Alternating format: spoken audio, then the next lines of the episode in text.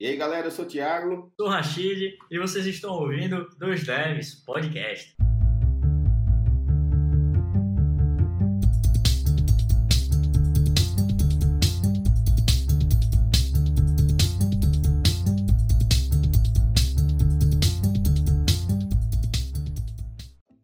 Fala galera, beleza? Sejam muito bem-vindos a mais um episódio do Dois Devs Podcast. Podcast para todo tipo de dev, para todo tipo de assunto de tecnologia.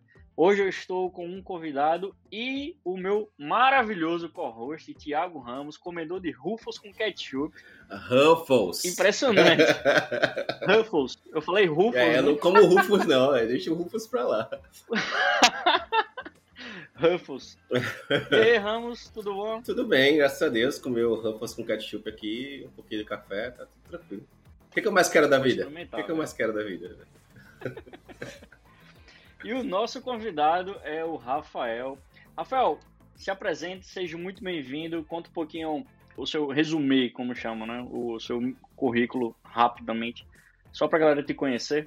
Bom, primeiramente eu queria agradecer a oportunidade de estar aqui com vocês. Cara, a gente que agradece, cara.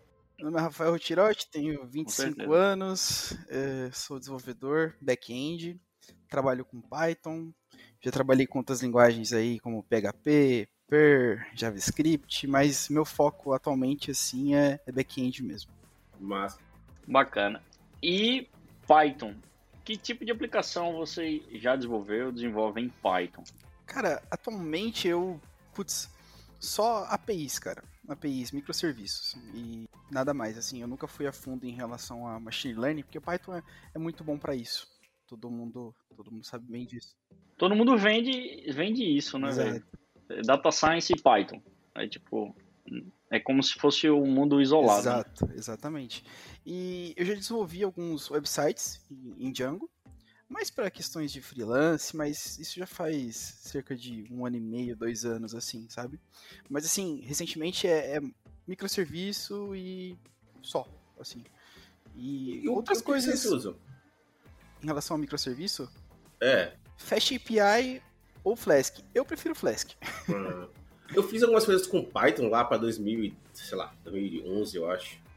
E na época uh, eu, fica, ficava, eu fiquei nessa dúvida aí, Django ou Flask. E o Flask tava, não sei se estava no início, mas a galera de Django era mais, a comunidade de Django era mais, digamos assim, integrada, eu acho assim. A galera tinha uns fóruns melhores e tal, eu conseguia achar mais informação. Acabou que eu tinha optado por Django na época. É, mas hoje em dia, Flask tá bem legal. Como é que tá, assim? Como é que é a comunidade, você sabe dizer? Cara, o Flask, na minha opinião, pelo, pelo que eu vejo, assim, no dia a dia, é um, uma das frameworks mais utilizadas, assim. O FastAPI vem crescendo bastante e ele resolve muitos problemas que muitos desenvolvedores estão começando têm dificuldade no Flask sabe? Seja de documentar. Porque o Flask, na verdade, ele é, ele é mínimo, sabe? Ele te dá. É um microframework mesmo, né? É, ele te dá um mínimo para você subir um, um, servidor, receber requests e entregar aquilo que você precisa. Se você precisar retornar um JSON mocado ali, tá feito. É o objetivo dele, entendeu? Agora, as coisas que você precisa acoplar, por exemplo, um ORM, seja um Swagger, exige um pouco mais de complexidade e conhecimento em relação ao Python, né? Mas o FastAPI ele já vem com tudo isso pronto. Mas assim, a comunidade do Flask é muito ativa, a galera desenvolve library, coisas que, tipo, tudo facilitam, assim. Então, assim, eu, por exemplo, já trabalhei com o FastAPI e trabalho todos os dias com Flask. Eu fiz coisas, projetos pessoais meu, que trazem coisas boas do FastAPI e jogam para dentro do Flask, seja a documentação ali baseada no esquema do ORM, para ele gerar documentação é, automática. E, cara, a comunidade está muito, muito forte mesmo no Flask, apesar do Fast API também tá crescendo bastante, mas justamente por conta do motivo da galera que está começando ali é, preferir trabalhar menos, digamos assim. Você falou que você trabalha com microserviços e tal. Como é que funciona assim dentro da empresa? São, são vários times pequenos? É, vocês usam Scrum, não usam? Vocês usam outra coisa? Fazendo várias perguntas. Né? Esses microserviços são tipo pequenos mesmo assim, tipo uma função ou duas ou é algo dentro de um contexto aí cada são mini projetinhos? Como é que é? Assim, eu vou passar um contexto geral, né, de como eu trabalho, ah, como meu time trabalha. É, a gente trabalha com Scrum, né? A gente divide aí entre sprints de uma semana ou duas semanas. A gente faz todas as cerimônias de dele, retrospectivas e tudo mais. Dentro da Serasa em si, tá? Como um, um grande time, tem micro times de desenvolvimento, então cada time que corresponde a, a determinados produtos. E no nosso caso aqui, que é o time de, de C-Tools, né? A gente tem é, comunicações, é, por exemplo, envios de SMS, e-mails e tudo mais, que é o que corresponde ao time que eu trabalho. E a gente utiliza muito o AWS as a service, então tem muito Lambda, é, hum. fila, SNS, SQS. Então, assim, o, o, Python ele é aplicado minimamente. Né? A gente tem alguns microserviços distribuídos aí em servidores e é muito forte a AWS as a service mesmo. Não é que a empresa inteira trabalha de uma forma, mas vocês tendem a ter microserviços ali, uns com Lambda, outros com S2 em algum lugar e depende da equipe, né? Sim, depende da equipe e, e, tipo, não é só Python que é utilizado em toda a infraestrutura, tem desde Go, PHP, é, Node, tem muita linguagem, é uma arquitetura muito, hum. muito grande mesmo. Uma outra pergunta, eu sempre gosto de fazer essa pergunta para quem trabalha com microserviços, né, e que trabalha assim, você trabalha numa equipe que é focada numa coisa específica. É, e aí, imagine que outras pessoas trabalham em outras equipes que são focadas também em coisas específicas. Você fica sem ter o que fazer em algum momento, porque assim, é tipo, você está focado numa coisa ali micro. Você implementou uma parada ali e tal, e, e agora você depende de outras coisas. Você fica sem fazer alguma coisa ali, tipo, chega a acabar fica suas testes, ou você fica pessoa, bloqueado demais, assim. É uma curiosidade que eu tenho, porque quando a gente divide muitas equipes assim, que trabalham bem focadas em coisas pequenas, acho que a tendência é tipo, não é possível que tenha tanto serviço para um, um, processo pequeno da, da, da, parte do software, tá ligado? O tempo inteiro, né? Eu imagino que eu estou errado, com certeza. Isso que eu quero saber. cara, até hoje, é, eu falei, faz sete meses que eu tô na Serasa e, cara, eu nunca senti essa dependência, assim, sabe? É, não sinto que eu dependo de outro projeto tá em determinada versão para ele estar tá rodando, sabe? A gente consegue se adaptar muito bem a isso, né? E, cara, resposta é, é não. não, não, não fico parado. a gente tem muita coisa para fazer, assim, o desafio é muito grande, sabe? É um desafio muito bonito também, sabe? Principalmente na questão que o Brasil vive, né? É, a gente vê a população sofrendo com os impactos da pandemia e a Serasa, pô, tá aí sempre para ajudar, ela tá revolucionando o mercado de crédito. E, cara, é o que me faz acordar todos os dias aí pra abrir Motiva, o né? computador né? e, e programar bastante. Nós, pessoas, dependemos muito da Serasa, inclusive para financiamentos, né? Aqueles score que chama. É basicamente lá. Todo lugar fala, não, deixa eu ver seu score, deixa eu ver seu score. Tipo, se tá devendo, se tá ok, se você usa bastante cartão de crédito. E tem o um monitoramento ativo também do seu CPF para ver se você tem vazamentos e tudo mais. Ah, é mesmo? Então. Eu posso, eu posso olhar meu CPF? Pode. Logo, primeiro link tem monitore o Serasa Score 24 horas. Aí... É de graça, assim, eu posso. Eu mesmo posso monitorar meu CPF. Sim, você não... tem um plano premium também, que você tem acesso a mais informações. É, você pode, inclusive, monitorar o CNPJ. Esse plano premium, ele limpa o meu nome, não? não, você pode ter acesso às informações que estão prejudicando o seu nome lá. Pô, isso é bacana, isso é bacana. Porque normalmente não tem, é, será só fala, teu nome tá sujo e como é que o cara vai atrás? Assim? É que na verdade assim, tá? Isso é, é o que eu vejo. Por exemplo, vamos supor um caso, tá? Eu não, não paguei minha fatura de crédito na data correta, né? Por exemplo, no FIES, né? Tem muita gente que tem boleto, é, financiamento de carro, essas coisas. Então, assim, eu acho, acredito que tudo isso impacta no score, sabe? É que nem eu disse, é, meu time não, não cuida dessas informações, mas assim, é o que dá para perceber que é o que envolve o, o cálculo geral no seu score. Eu acredito que isso seja muito complexo mas são coisas que impactam. Então, dentro do app, você pode ter os motivos que diminuem o seu score, e lá está descrito. Ah, é, no meu caso aqui, se, se eu abrir meu aplicativo é, agora, vai mostrar quais motivos que melhoram o meu score e quais são os impactos negativos em relação ao score. Um dos impactos positivos que, que eu vi no meu score, anteontem, se eu não me engano, é que algumas seguradoras financeiras verificaram o status do meu score. Isso é positivo porque parece que é, eu, tô me preocupando com o meu futuro financeiro, sabe? Eu tô tendo um planejamento de, por exemplo, seja uma previdência privada, é um seguro de família, um seguro de casa, sabe? E isso é positivo, porque mostra que você está preocupado com o sua saúde financeira. Rapaz, você falando assim, eu não tenho noção do quanto informação tem disponível sobre mim. O solto. Peraí, tá deixa eu googlar aqui. Deixa eu googlar aqui. É, chega e é assustador. Não, pô, tipo, o Serasa, quais são os dados que ele tem da minha vida inteira, tá ligado? Por exemplo, ele consegue dados do imposto de renda ou não? Tem eu acho que não. né? Ele consegue dar de outros lugares, tá ligado? Onde ele captar. eu todas- espero que todas ele não consiga do imposto de renda. E, ó, olha, ontem São foi, o- foi que último dia. começou a bater, tá ligado? Ontem foi o último dia.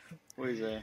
Mas, cara, é, É. assim, como eu disse, faz pouco tempo que eu tô na empresa, eu tô me adaptando bastante e, assim, é, o que eu vejo é, é muita, muita credibilidade que a gente tenha, muita segurança mesmo.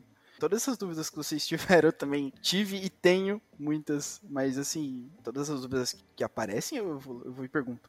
Deixa eu te perguntar uma coisa que eu não sei. Não sei se você é a pessoa certa. Eu- com certeza eu tô perguntando mais pra, pra ver se eu consigo ter a resposta. Esse score, ele ajuda em quê? Tipo assim, eu, eu quero fazer um financiamento em uma casa, é, eles olham o score ou eles olham também o score? Tipo assim, o score é mais importante para essas coisas? Eu não sei se você Cara, sabe isso também. Posso falar um Claro. exemplo real meu que Claro. aconteceu comigo e talvez o Ramos responda um pouco, Ramos. Eu fui financiar o carro e quando eu comecei a pensar em financiar, eu não conhecia nada sobre score, não conhecia nada. E quando eu chegava lá para discutir, o pessoal falou: beleza, eu só vou ver se as possibilidades dos bancos que eu trabalho aqui vão aceitar financiar você. Tudo vai depender do seu score. Então é, é basicamente, tipo, se eu não me engano, é até 10 mil. E se você tem até um score de 7 mil, é mais fácil os bancos aceitarem você. Caso você tenha muito ruim e você quer financiar muito, talvez as taxas de juros também aumentem muito. Então, ele Ah, influencia demais, tá ligado, Ramos? Influencia inclusive nas taxas, então, né? Isso. Aí o meu score tava bom. Sendo Eu que eu falei, score, pô, mas eu nunca financei nada antes na vida. Como é que o meu score tá bom? Aí eles depois me explicaram. Pelo CPF, ele pega todas as transações de cartões de crédito que você já teve na sua vida Nossa, e começa a e começa exatamente e começa a validar se você já atrasou parcela, se você pagava certinho, os valores que você gastava nos cartões de crédito. Então, tudo isso junta para montar um score, tá ligado?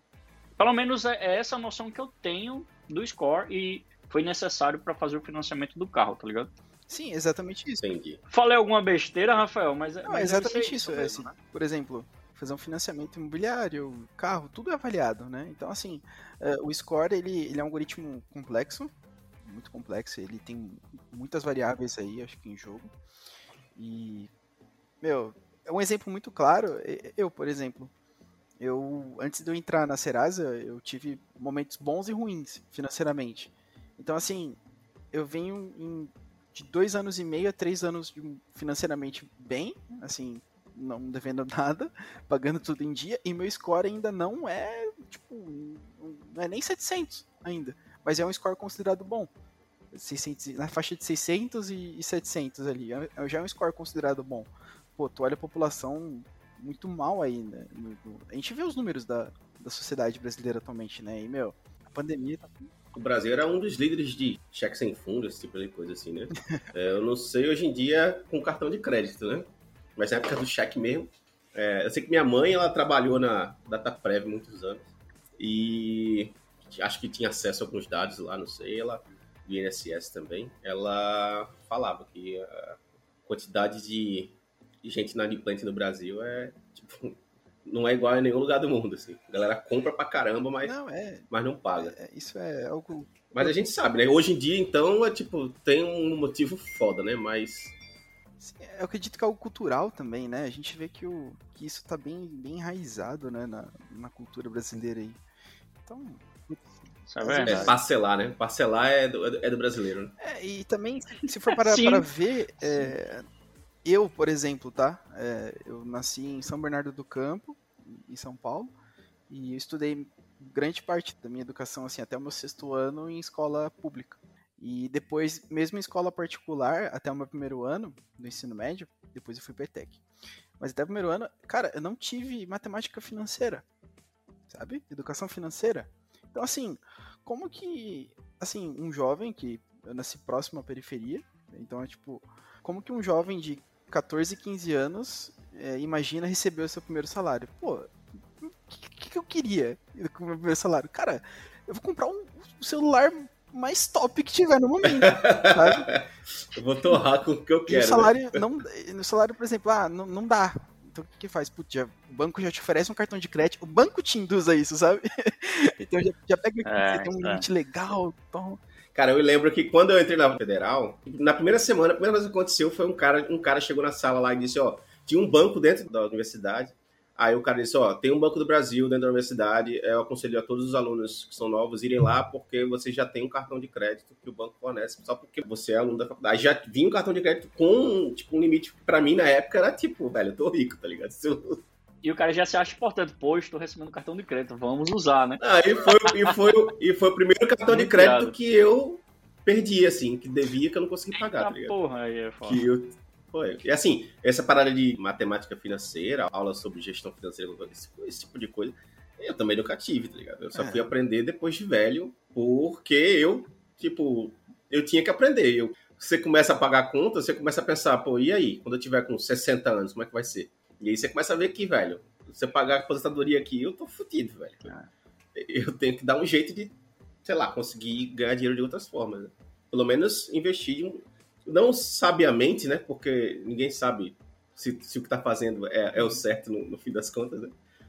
Mas, assim, de uma forma pelo menos conservadora que dê para, sei lá, ter uma vida aí tranquila no final da vida, pelo menos. Mas uma, uma, uma Mas... coisa certa, viu? Todo primeiro salário tem que ser torrado. Entrou na empresa, o primeiro salário torra, velho. 100%, né? É, eu torrei um, um, um, muitos. Não, não, não primeiro, eu torrei muitos salários, na verdade. Eu me arrependo dos salários que eu torrei, né? Talvez tivesse mais dinheiro. É isso, pô. É isso. meu score naquela época devia ser topado demais. Só gastava. Não, o meu, eu recebi meu primeiro salário em 2013, cara. 2000 e... Final de 2013, meu primeiro salário. Cara, eu já gostava muito de computador, foi uma das coisas que me fez vir pra área, né? Então, é, instigado ali, querer saber sobre placa de vídeo, processador, o que, que era melhor.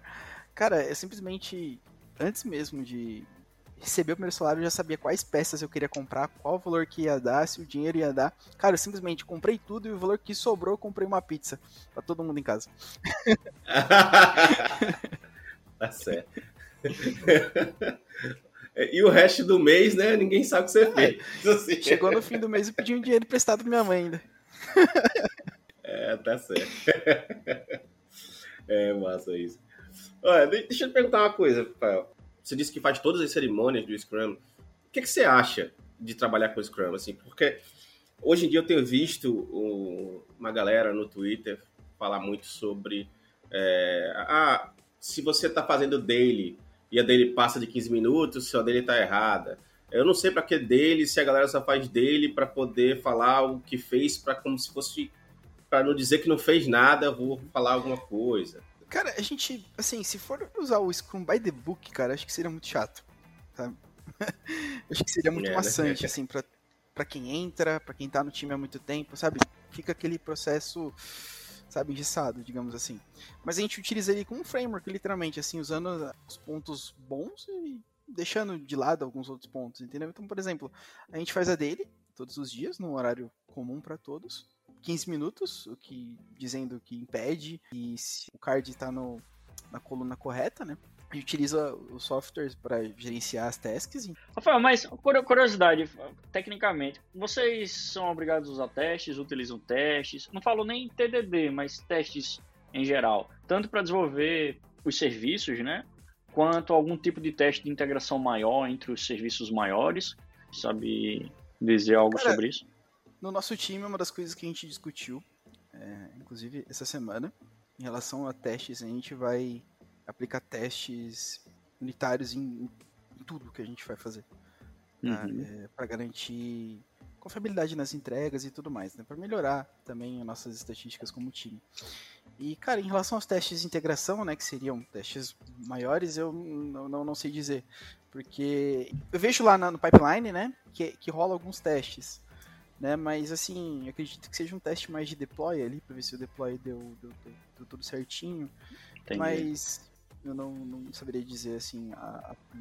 Então, teoricamente, então você estava dizendo que talvez tenha uma equipe que faz os testes. É, tem, temos time de, de QA, assim. Mas cada time tem um profissional de QA. O nosso profissional de QA tá, tá de férias. Hum. o QA, ele faz teste manual, barra automatizado, ou só automatizado, ou só manual, tá ligado? Ele escreve código de teste também. Ah, no caso, tipo, por exemplo, a gente escreve é, testes, né? Às vezes eu começo, eu, como desenvolvedor, começo com o teste mocado. Depois eu vou lá escrevendo o, o teste para depois funcionar certinho. No caso do Python, eu utilizo o unit test. Ah, tá. Então, assim, vocês escrevem teste, né? Ou é não, só você que escrevia não, teste eu, aí agora eu, a assim, sua equipe toda vai escrever? Eu, eu cheguei, na verdade, e eu me adaptei à realidade de escrever testes, tá? Mas assim, eu até então, é, na, na empresa que eu trabalhava, eu não, não, não utilizava testes. É uma falha minha como desenvolvedor, né? Depois que eu, que eu li alguns livros que eu entendi que isso vai me ajudar bastante a falar sim, tá pronto, vamos para produção.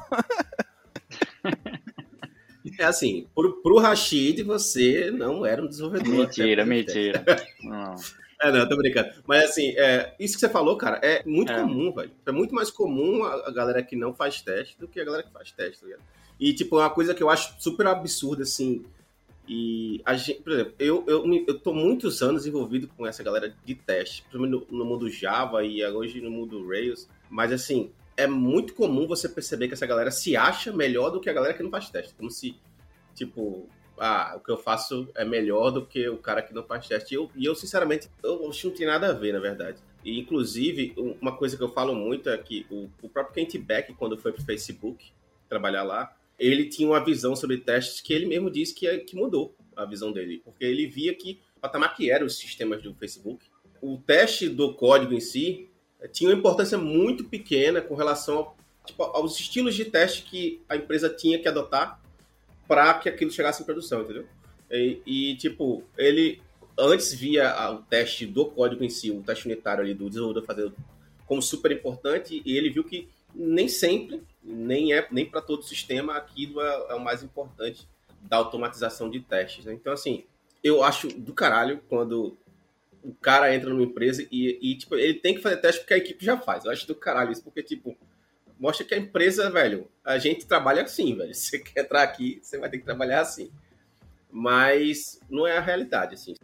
Eu vejo exatamente assim, cara, porque, meu, eu entrei aqui, o impacto foi grande, técnico, principalmente por tudo que eu já não sabia e que já sabia e só aprimorou muitos conhecimentos que eu já tinha. Mas, cara, é bom sair da zona de conforto, sabe? Então, assim, ter, eu tô estudando ainda bastante sobre isso, principalmente nas últimas semanas. Isso foi, é que é um assunto que já vem sendo debatido, tá? Então, assim, eu venho correndo atrás, sabe? É uma das coisas que eu venho estudando bastante, e, porque eu sei que eu vou ter que usar nas próximas semanas ou nos próximos meses, entendeu? E no meu dia a dia, todos os dias. Cada task que eu for fazer, uhum. eu vou uhum. testar, entendeu? Então... Não, é. É porque, assim, é, como a gente fala para um público muito diverso, né? Eu sempre falo que é o seguinte, eu tenho muito cuidado, o Rashid também, né? O Rashid ele é muito, né? Gosta Tô muito. viciado, vidrado, não, mas eu, tipo... eu, tenho um adendo depois a fazer. Mas assim, é, a, a gente sempre toma cuidado de, de não dizer que, tipo, se você não faz teste, isso, aquilo, outro, entendeu? Porque, tipo, tem muita gente que não faz teste. E, tipo, e vive, velho. Tá aí criando sistema e o sistema tá aí, tá ligado? Uh, a gente tem a nossa visão do que o teste traz de bom, né? Para a sua sua paz de espírito e para a qualidade do seu, do, do, do, seu trabalho. Mas não significa que quem não faz vai se lascar ou vai ficar acordado no final de semana. Não tem nada a ver. A gente às vezes está conversando e a gente esquece que a gente vai publicar isso e mais pessoas vão ouvir e cada um tem a sua realidade, né, velho? Então, tipo, é bom que cada um se insira aí, veja a realidade que ele está inserido ali. Não, não quer dizer que um é melhor que o outro porque faz uma coisa ou outra. Eu, particularmente, me sinto muito feliz em saber que, tipo, você entrou numa equipe que a galera trabalha desse jeito, porque eu trabalho desse jeito e eu consigo ver as coisas boas que advêm disso. E, velho, o importante é dar retorno para quem está te pagando. é Mas eu, por exemplo, eu, é. assim, antes de começar a escrever teste, eu, eu, escutava alguns, não só o podcast daqui, outros podcasts, alguns podcasts é, americanos, e cara, é, eles passam uma impressão que, tipo assim, realmente, se tu não escreve teste, é, tu não tu é nem júnior, sabe? Eles, eles tem, dá, dá umas pois é, percepções é, assim. Eu escutei eu um acho, cara falando, eu, eu escutei um cara falando do podcast Python que eu escuto, agora esqueci o nome. é, do nome dele. Ele, ele, ele falou assim, cara, se você não escrever teste, você não deveria nem ser contratado. No seu código de, no caso ali, de, no seu teste, para você entrar na empresa, você já tinha que ter escrevido teste. Cara, como assim? Sabe? Eu fiquei imaginando, pô, imagina eu ali tentando procurar meu primeiro emprego como um júnior, só sei fazer um if, else, um for. Vou escrever teste. sei lá, eu tenho uma visão meio. É, o, é tipo assim, parece que o mundo ele anda em loop, tá ligado? Então, tipo, eu tô no Twitter desde 2008. E o Twitter, para mim, parece que é um loop infinito, tá ligado? A galera, tipo, o que a gente discutia em 2011, 2012, a galera tá discutindo agora, a mesma coisa, tá ligado? Tipo, isso são as mesmas discussões, com as mesmas respostas, só que pessoas diferentes, porque a galera que discutiu isso lá atrás não tem mais saco pra voltar a discutir de novo. E uma coisa que a gente percebe, assim, que qualquer pessoa que faz uma afirmação, ela tá meio, tipo assim, meio fechada numa bolha, sabe? E, tipo, o negócio desse é uma afirmação, tá ligado? Se você não faz teste, você. É uma afirmação. Só que, tipo, velho, você tá ali naquela bolhazinha, sabe? Tipo, será que é verdade mesmo que você tá falando? E a galera que tá botando software em produção aí não, não tem isso tudo de teste, tá ligado? E, e o software tá aí funcionando, velho. Às vezes na realidade, né? Muitas empresas. Eu tenho umas coisas assim para comentar. Eu, eu concordo com, um pouco com vocês. Eu acho que teste é um diferencial. Isso acho que é a palavra. É, eu acho também. Concordo. E teste, ele traz muita qualidade para o produto também. Mas o que eu gosto de, de focar é que testes ele vai trazer qualidade e desenvoltura para o próprio desenvolvedor. Não tentar pensar em teste como salvador, tá ligado? Mas como uma metodologia do seu dia a dia. Porque, por exemplo, se você começa a estudar outros conceitos, conceitos de OO, conceitos de arquitetura, e você quer começar a tentar aplicar, você conseguindo implementar a teoria com os testes, você começa a destrinchar e entender mais a fundo esses conceitos que você está aplicando, porque o teste vai dizer o que é está errado, o que é que não está. E quando você não usa, o que é que normalmente acontece? A gente fica com medo, caramba, será que essa arquitetura realmente funciona? Será que isso aqui realmente é aplicável? Faz sentido?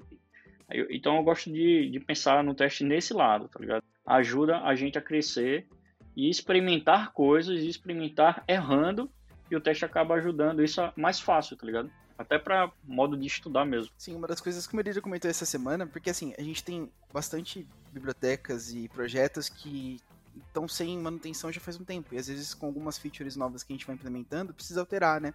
Então você arruma dali, arruma de cá, entende? Então assim, tem projetos que, que foram feitos há, há, dois anos atrás que não tem teste. Então assim, ele falou uma coisa que, que eu concordo. Cara, se a gente fizer a feature, entregar e não fizer teste naquilo que já foi feito, a gente vai estar tá cavando a própria cova.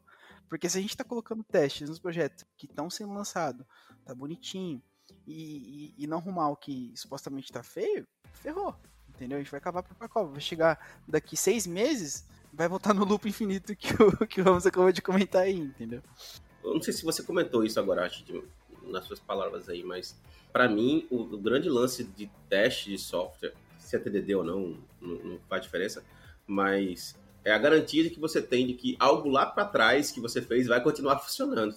Tipo, conforme o software cresce, e, e, aí eu acho que talvez microserviços seja uma parada legal, porque é mais raro isso acontecer num projeto, mas isso pode acontecer distribuído, que talvez seja pior ainda. Mas assim, conforme um projeto cresce, maiores são as chances de alguma coisa que você está fazendo agora, você tem que modificar algo antigo que outra coisa que você não sabe nem onde está usa. E aí, tipo, só com o teste você vai saber, se não só, em, só quando alguém vê em produção, principalmente nas linguagens como Python ou Ruby, por exemplo, que não são uh. Às vezes você muda alguma coisa ali, um, às vezes você muda o nome de, um, de uma função e alguém usa aquela função que você nem sabe onde está. Isso não vai dar problema, a não ser que aquela função seja chamada quando o sistema estiver funcionando. E aí, tipo assim, se você não tem um teste ali também, isso, acho que o pessoal chama isso de retrospectiva, eu não sei como é o nome disso, é, eu esqueci agora. Mas essa questão do, dos outros testes antigos garantirem você não está quebrando nada novo, né? Uhum. E aí, para sistemas distribuídos, você vai ter que fazer testes mais cabulosos aí para testar também a integração entre sistemas, né? Se você está passando as mesmas coisas, você está recebendo também. Sim, é, esse Sim. é um teste bem mais complexo. Uma das coisas que, que a gente usa, né, para ajudar bastante, que às vezes tem um projeto que você manda request aqui, ele distribui para três que, que vai comunicar com mais dois, beleza? A gente usa eventos, lançamento de eventos. Então assim, se tá lançando evento, Perfeito. a gente consegue traquear um pouco mais de informação, entendeu? Então, por exemplo, se eu quero mandar um e-mail, se eu recebi o e-mail e todos os eventos de sucesso foram enviados, meu, show de bola, melhor dos mundos. Entendeu? Tá perfeito. Agora, se, se eu não recebi e lançou erro, puta, aí ferrou. vocês armazenam esses eventos e vocês conseguem fazer tipo o rollback disso, por exemplo. Chega um request num sistema, esse sistema dispara aí três requests, como você falou. Cada disparo desse aí talvez seja um evento, né?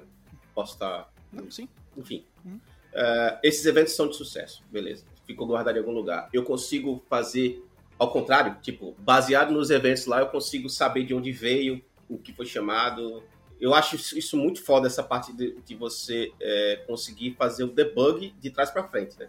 Com os dados que estão lá, eu consigo ir voltando e saber onde, de onde veio, o que foi enviado. Sim, a gente consegue traquear. A gente faz uma timeline, uhum. assim, sabe? Linha do tempo.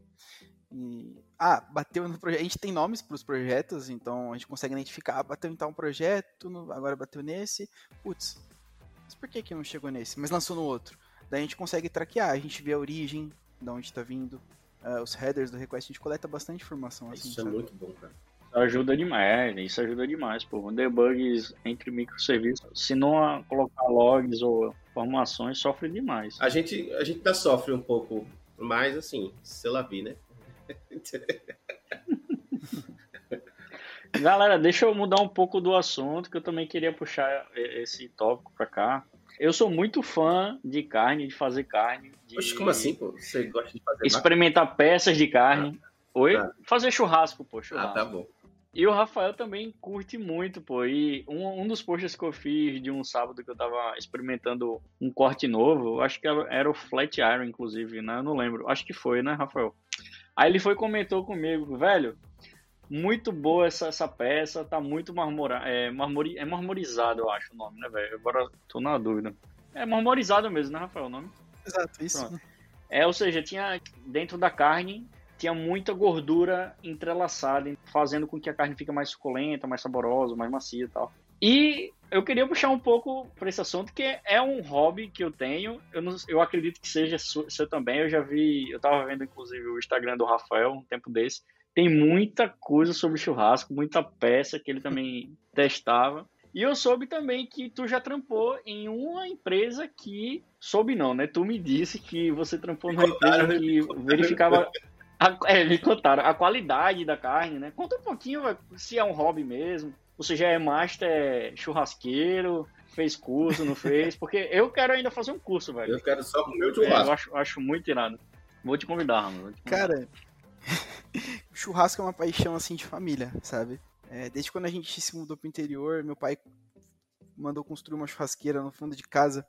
E assim, todo fim de semana era churrasco, sabe? Pô, que maravilha. E ele que comandava ali a churrasqueira, né? E ele construiu a churrasqueira quando eu tinha uns 15 anos, né? Hoje eu tô com 25. Então, assim, até os meus 20 anos eu não encostava na churrasqueira. Primeiro, porque quem manja é meu pai. Ele faz um churrasco da hora, sabe? Mas eu, eu quis aprender mais, assim, é, mesmo antes de eu entrar na startup que eu trabalhei, eu, eu gostava de, putz, carne tal, é, é, esse é o entrecote, aquele ali é o contrafilé, e tipo assim, era o que eu sabia, tá? Beleza, picanha, carne gostosa, mas eu sabia que existiam outros cortes que eram bons também. É, eu particularmente gosto muito do contrafilé. Tá? Um contrafilé bem feitinho para mim é tão bom quanto uma picanha. Posso crer, posso crer. Mas enfim. É, então assim, meu pai Teve uma vez que meu pai fez um churrasco, cara, que um primo nosso tava lá e ele falou assim, cara, qual que é a marca dessa picanha? Meu pai falou assim, não é picanha, é filé. Caraca, velho. Tava tão, tava tão saborosa, tão suculenta que engana, assim, sabe? E, enfim, então eu sempre fui apaixonado, né? E, e tive a oportunidade de trabalhar numa startup, que é a Brasil Beef Quality, que ela faz avaliação de carcaças de qualidade né? Hum. a startup foi criada pelo Marcelo Coutinho, ele é o CEO da, da startup e é muito, muito recente a, a startup.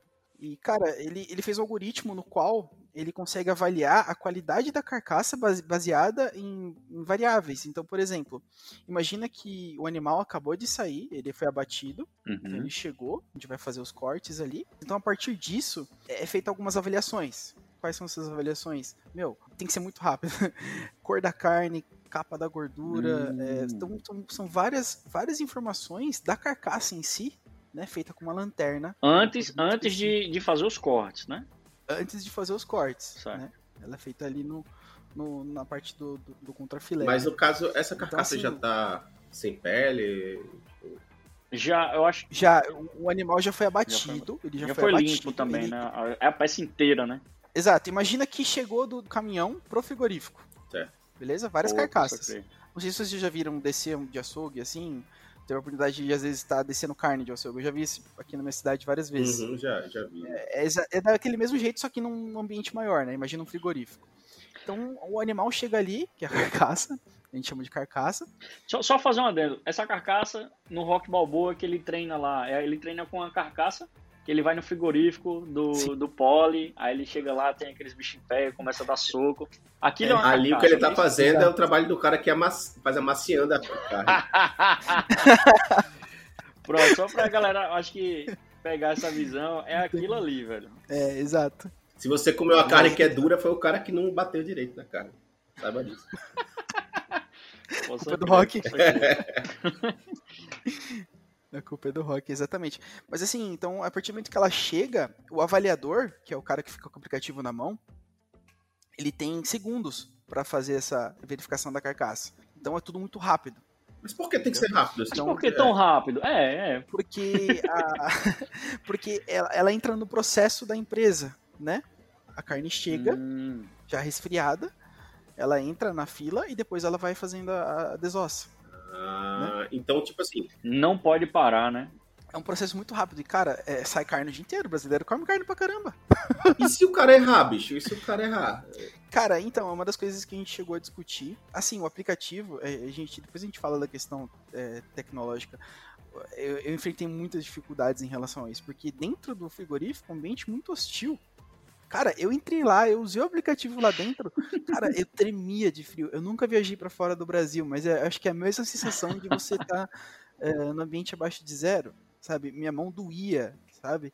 Meu nariz aqui, respiração. Caraca, era... É, e o cara não pode nem usar luva, né? Se o cara estiver usando aplicativo, né? E, e os caras. Cara tem que apertar nas coisas lá. E os caras que trabalham lá, eles estão acostumados Cara, é, é impressionante. Trabalham de boa. Óbvio, eles têm as roupas especial. Eu coloquei a roupa especial também, mas, cara, eu me senti muito frio.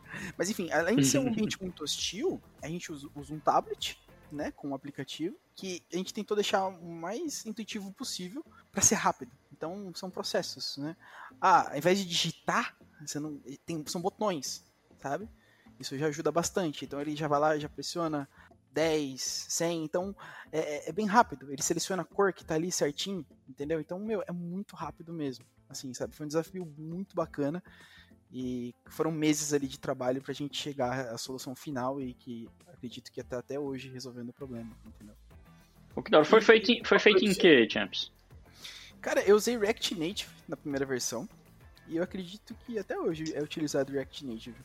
React Native. Interessante. Então é para a iOS e Android tá, tá saindo o mesmo aplicativo.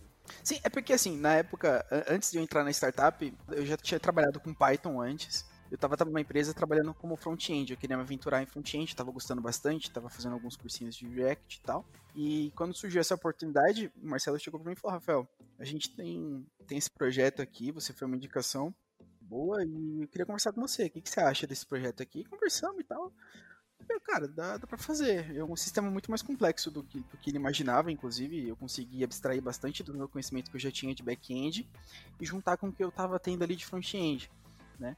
Então, assim, precisava de, de um back-end, precisava de uma, um servidor é, que disponibilizasse as informações para o nosso cliente e o aplicativo em si que ele ia ser o core, né? Que ele ia ele ia estar tá ali dentro do frigorífico fazendo a avaliação da carcaça. Então, assim, o, o Marcelo, a, a, ideia dele é basicamente essa: ter um sistema avaliador de carcaças de qualidade, entendeu? Então, depois que o, o animal ele sai do, do, do caminhão, passa pelo frigorífico, cara, você tem segundos para inserir essa informação dentro do sistema. Por exemplo, 15 segundos que tem, não pode perder esse dado. Entendeu? Esse dado depois vai ser enviado no servidor para futuras análises, entendeu? Ele funciona offline para depois ser sincronizado, é isso? Exato, esse foi o meu maior desafio. Porra, é. Véi, eu e o Rami já, já trampou Ninguém... na empresa de, de construção. Eu tô rindo aqui. Eu tô rindo aqui porque dá um trabalho. Dá um trabalho demais. Porque Cara... precisava gerenciamento de obra e a obra precisa funcionar offline. Às vezes não tem internet, não tem. É no interior, no oco do mundo. Precisava ter todo o gerenciamento para depois sincronizar com todo o resto do mundo, tá ligado? E, velho, é complicado. Como é que você fez isso em React? Como é que foi a estrutura disso? O que é que vocês utilizaram? Porque agora eu tô curioso, velho.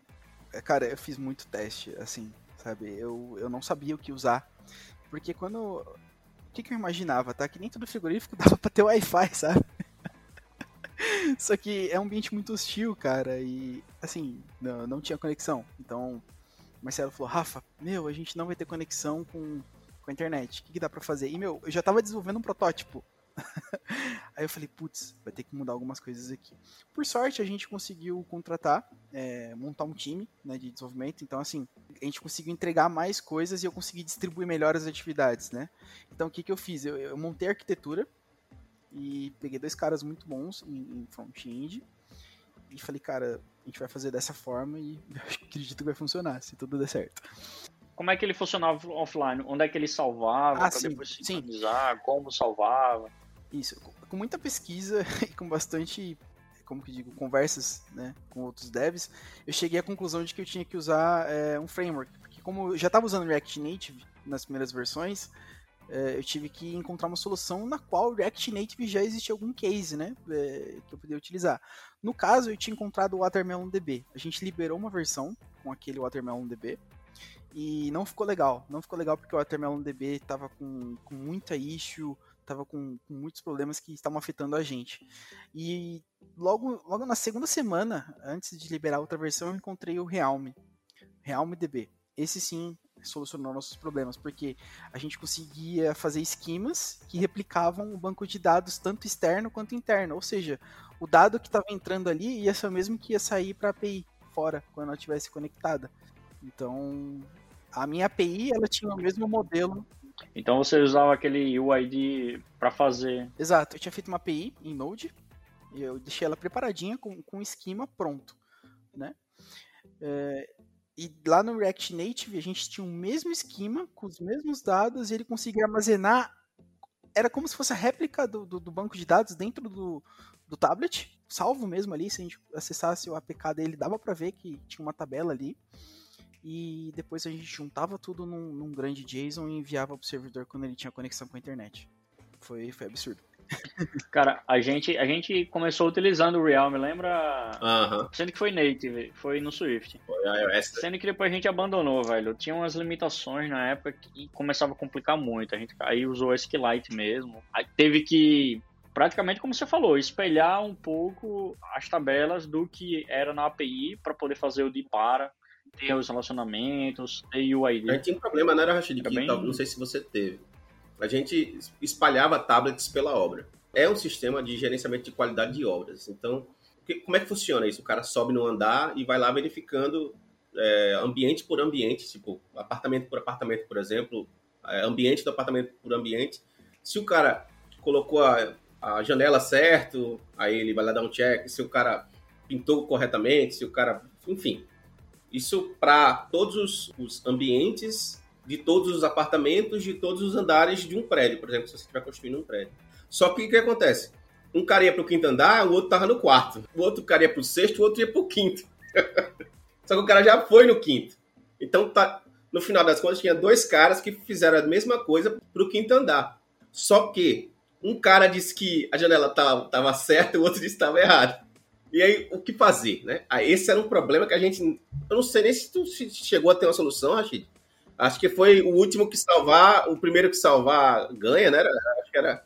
Eu não sei se na no app de vocês precisava ter também esse nível de decisão, se eram mais de uma pessoa usando, porque lá podiam ser múltiplas ao mesmo tempo. E isso acaba sendo a decisão da empresa. A gente procurou, Ramos, não tem solução. É decisão do tipo, a empresa vai, como regra do negócio, a última pessoa que atualizou ou a primeira. E aí definiu, não, a última sempre sobrescreve o que foi feito antes. Então, só sobrescreve, tá é. ligado?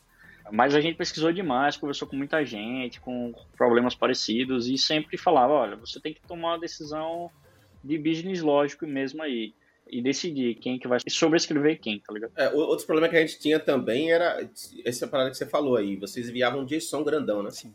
O nosso JSON, é, não, às não vezes, dava. era muito, mas muito, muito grande. grande. E não dava para enviar tudo, tá ligado? Aí o que fazer, né? Aí a gente começou a, a cortar. Aí a gente enviava, tipo, imagina que uma. Como era o nome? Eu achei uma ocorrência, né? uma ficha de ocorrência, né? Tinha, sei lá, era gigantesca isso, ficha de verificação de serviço era gigantesca. Isso. E ela tinha, tipo, eu não posso mandar ela toda. Então, eu mandava um pedaço dela, que era a parte principal dela, para mandar os itens. Mas se eu mandava a parte principal e depois não mandasse os itens, e alguém mandasse os itens, e, velho, era uma loucura. Eu sei que é muito difícil de resolver. E eu, a, o que eu quero falar é o seguinte: não estou aqui para falar de mim. Você teve esse problema com o JSON grande também? Como é que era? Se o JSON falhasse, falhava tudo? Você salvava um pedaço? Vocês tiveram esse problema? se, se tinham fotos, o cara tirava foto também, ou não, porque a gente também trabalhava com muita foto. É. é, a, gente, a gente procurou dividir bastante. É que assim, como era um protótipo, pô, a startup tinha um ano que ela tinha recebido investimento e, e logo depois, quando ela ia fazer um ano e seis meses, ela já estava com o aplicativo já rodando, sabe? Então a gente estava fazendo pequenas entregas, né? É, ia ter foto, eu não sei se hoje já tem, mas a gente ia armazenar foto da, da, da carcaça, da, do, do contrafilé, porque é ali onde faz uh, o, o, cálculo do algoritmo em si. E, cara, uhum. é, a gente imag... previmos, né? Isso foi um dos assuntos que o Alex trouxe, é, um dos desenvolvedores do time. Ele falou, cara, mas será que vai dar bom a quantidade de animais que está descendo do, do caminhão? E, por exemplo, vamos, vamos supor, tá?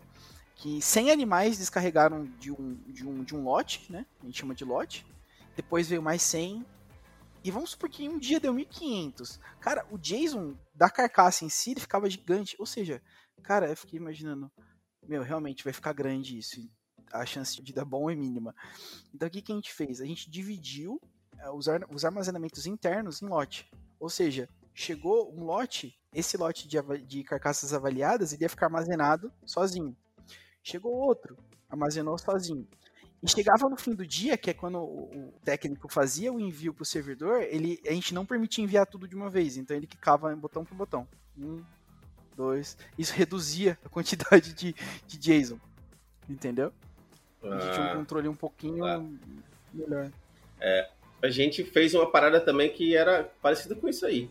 Só que a gente tinha um botão só. O cara apertava, e aí o, o app travava e, e aparecia é, lá tipo... uma parada de sincronização e, e a porcentagem de sincronia lá pro cara. Só que, velho, a gente teve problemas com isso também. Às vezes uma sincronia dava erro e, e não aparecia o erro pro cara. Aí era, era tal do cara ligar, ó, oh, tô aqui duas horas fazendo sincronia e o app não, não sai. Eu digo, velho, tenta de novo. Na, na primeira versão que a gente fez, teve um erro tão cabuloso que a sincronia dava erro e o cara já perdia cara, os dados. É, é.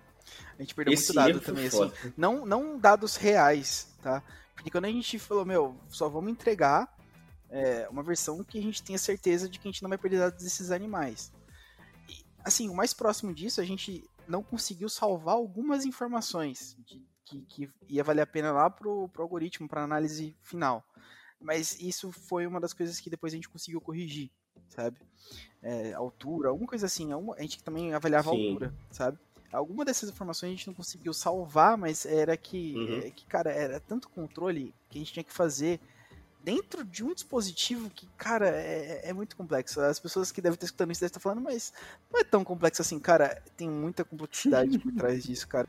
É, o, o, problema são os erros que acontecem que você não estava né, prevendo que aconteceriam. E é, é, realmente muito, é bem complexo mesmo. Inclusive, por exemplo, uma das coisas que essa empresa que a gente está falando fez foi tipo dar o software de graça para as primeiras empresas de obra que estavam testando. E eles sabiam que era um software beta e que eles poderiam perder dados e tal, porque justamente era a única forma da gente testar valendo mesmo, porque do contrário, como é que a gente vai fazer? A gente vai construir um prédio para testar, não tem como?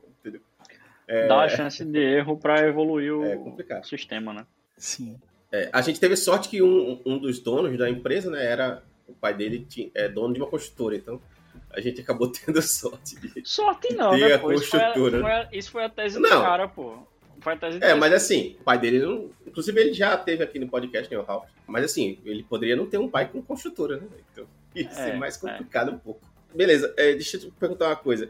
Ninguém nunca pensou em migrar esse software para nativo, não? Diante desses erros e tal.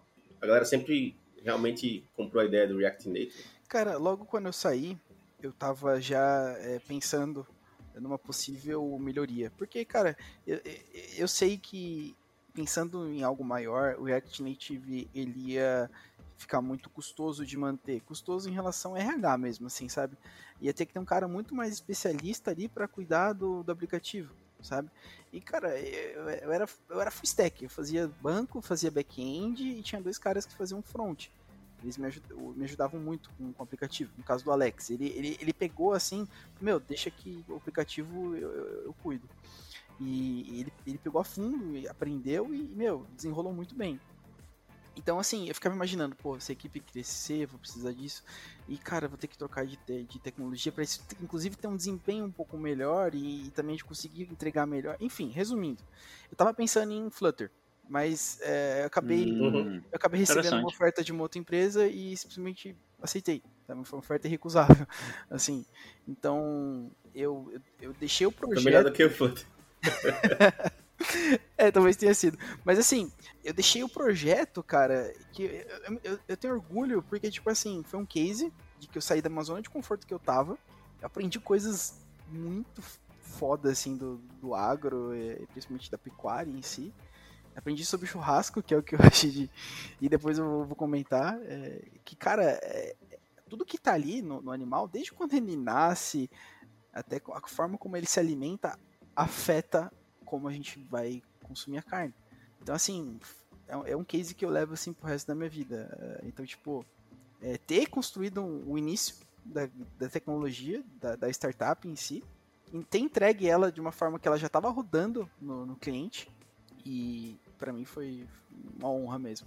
E também aprendi muito, cara, pô, que, que nem todo corte que a, que a galera fala que ah, é carne de segunda, cara, não existe carne de segunda se o boi é de primeira, como diz o, o- o Marcelo. Cara, o boi é bom, verdade, é ele verdade. foi bem alimentado. Ele tá dentro ali de todos os parâmetros, de uma raça boa. Mas resumindo, cara, é, o marmoreio, a cor da capa da gordura, que é aquela parte branca, sabe?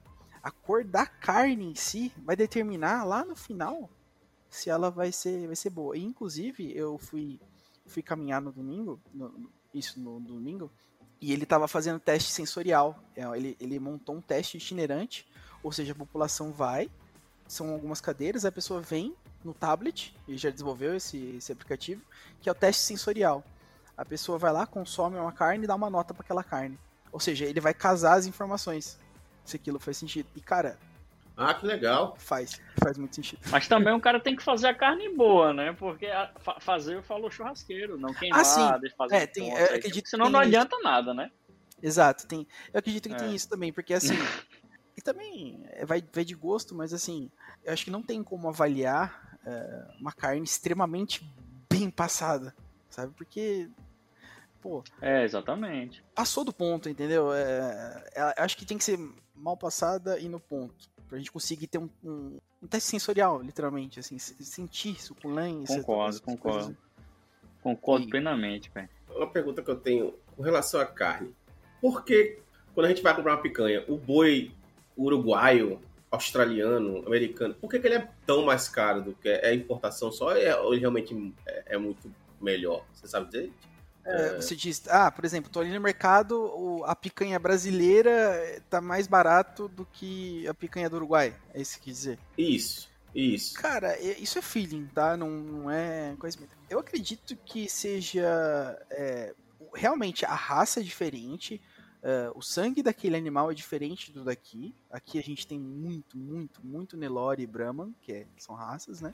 E lá de fora são outras raças. Angus. É bom? É boa essa raça, não? Qual? Nelore e Brahma. Não, não existe raça ruim.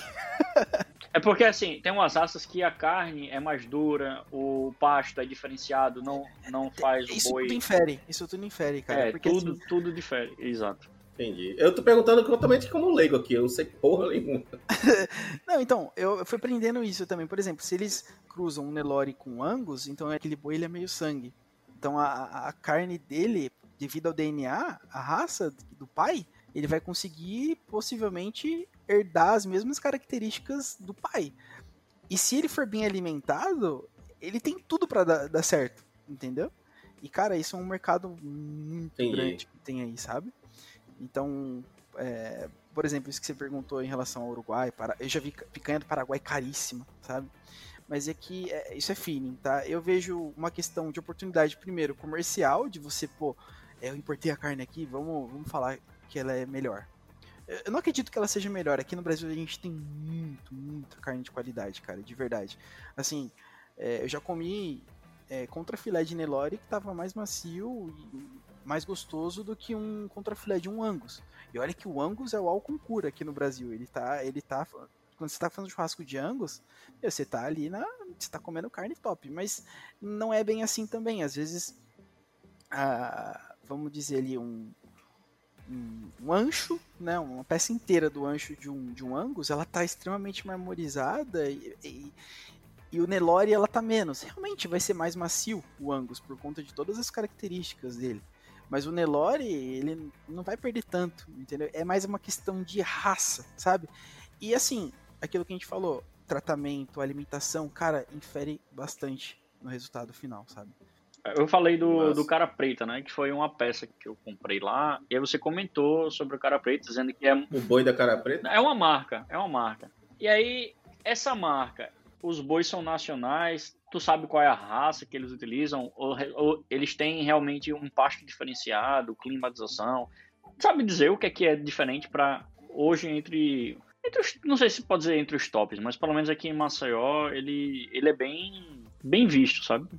Cara, quando eu trabalhava lá, eu tive pesquisando por várias marcas, inclusive do nosso cliente principal, que não, não era Cara Preta, era outro, era VPJ.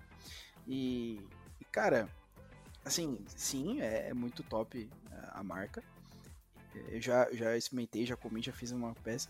Mas assim, eu, eu acredito que são poucas marcas que têm o seu próprio animal. Por quê? Existe toda uma cadeia aí, sabe? Fazendeiros que, que criam gado, que criam a raça específica, que no caso é Angus, eles vendem para os frigoríficos. No caso, vai VPJ, Cara Preta e outros, outras marcas Entendi. por aí. Entendeu? Então, assim, eu não descarto a hipótese de ele ter sua, sua própria criação, mas com certeza ele deve com, comprar de, de fazendeiros. E que é o papel mais importante aí de toda essa cadeia, é o produtor também. Posso crer. Posso crer. Que é o cara que acredita, que é o cara que, que investe, que é o cara que, que faz acontecer mesmo. Assim, sabe? Ele que cuida ali de toda a alimentação. Existem. É que aqui, putz, cara, aqui em Piracicaba é um ecossistema muito grande, assim, de pecuária e agronegócio, sabe? Aqui, inclusive, está sendo considerado o Agtech Valley, sabe? Tem muitas empresas de, de Não sabia disso. É, depois eu vou mandar a imagem para vocês. Inclusive, um colega compartilhou comigo hoje de do, é, é, a cidade de Prescaba, assim, com todas as startups que são envolvidas no agronegócio. E, cara, a cidade inteira tá preenchida, sabe? Antes mesmo de eu trabalhar na, na, na Brasil Quality, eu trabalhei na Inseries, que é uma startup de agricultura de precisão. Ou seja, aqui, cara, tem muito.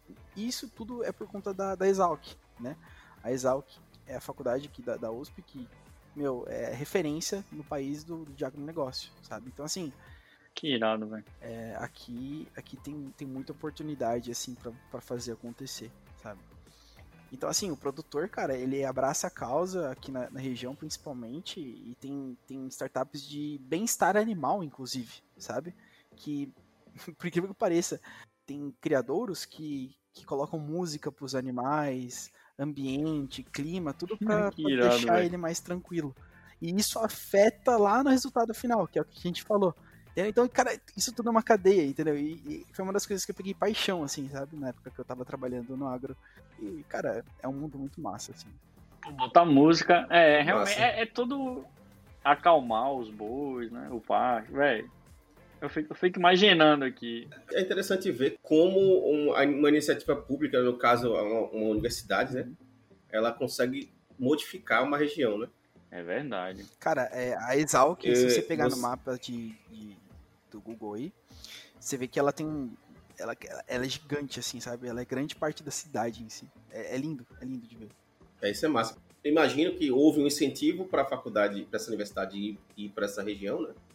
É, e por causa dessa universidade, hoje toda essa região ela, ela foi modificada e, tipo, as pessoas focaram num, num tipo de negócio por causa da, da, universidade, só que por causa da universidade também, hoje, existe uma área de tecnologia focada no negócio que foi gerado pela claro. universidade, quer dizer... Eu sei um pouco da história. É, é, eu acho irado um Porque eu, eu gosto muito de história também, e eu, óbvio, fui pesquisar, né, já faz um tempo.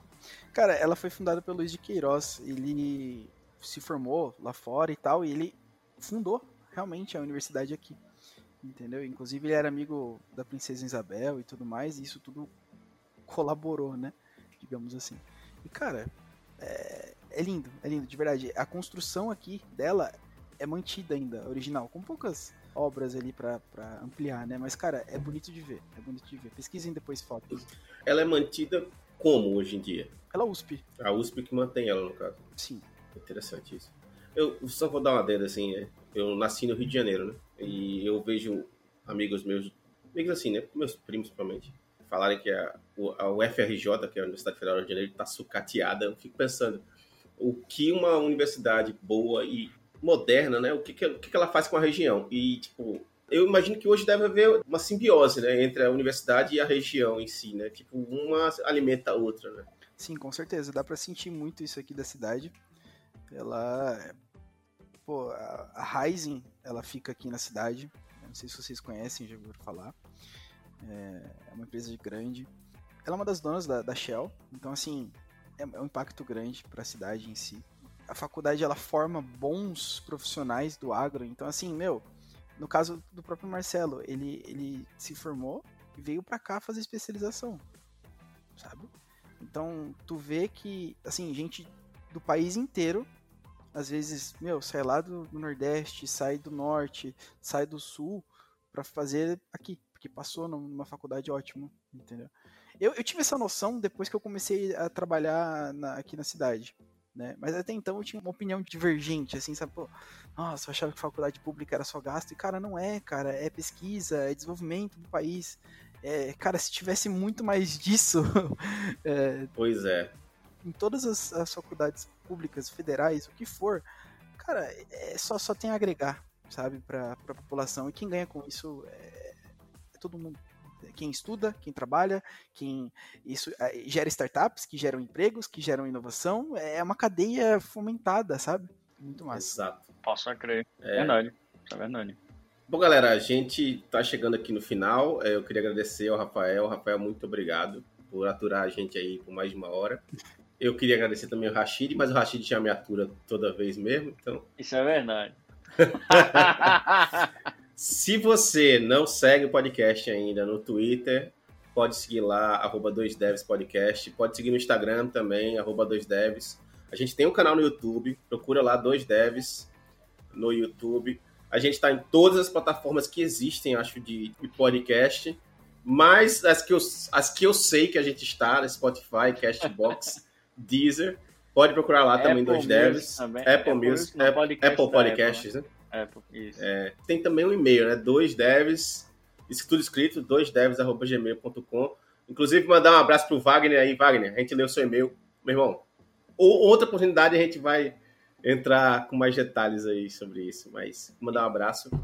E, pô, Rafael, se quiser dar umas últimas palavras aí, oh, claro. É, fica à vontade. Pô, queria agradecer primeiro de novo a oportunidade. E todos os devs que escutam esse podcast, o Thiago Ramos, o Rashid, os caras feras demais aí. Eu, inclusive, escuto todos os podcasts, já tinha falado pro, pro Rashid. Obrigado. Acompanho bastante. E, cara, uma coisa eu vou falar pra vocês. Saiam da zona de conforto, isso vale muito a pena. É Boa verdade. dica, velho. Boa dica. Galera, foi um prazer inenarrável estar com vocês hoje de novo. Queira, com a queira. presença ilustre do Rafael e do Thiago Ramos, barra Brents. Muito obrigado e até a próxima. Valeu! Valeu, galera. Até mais. Valeu.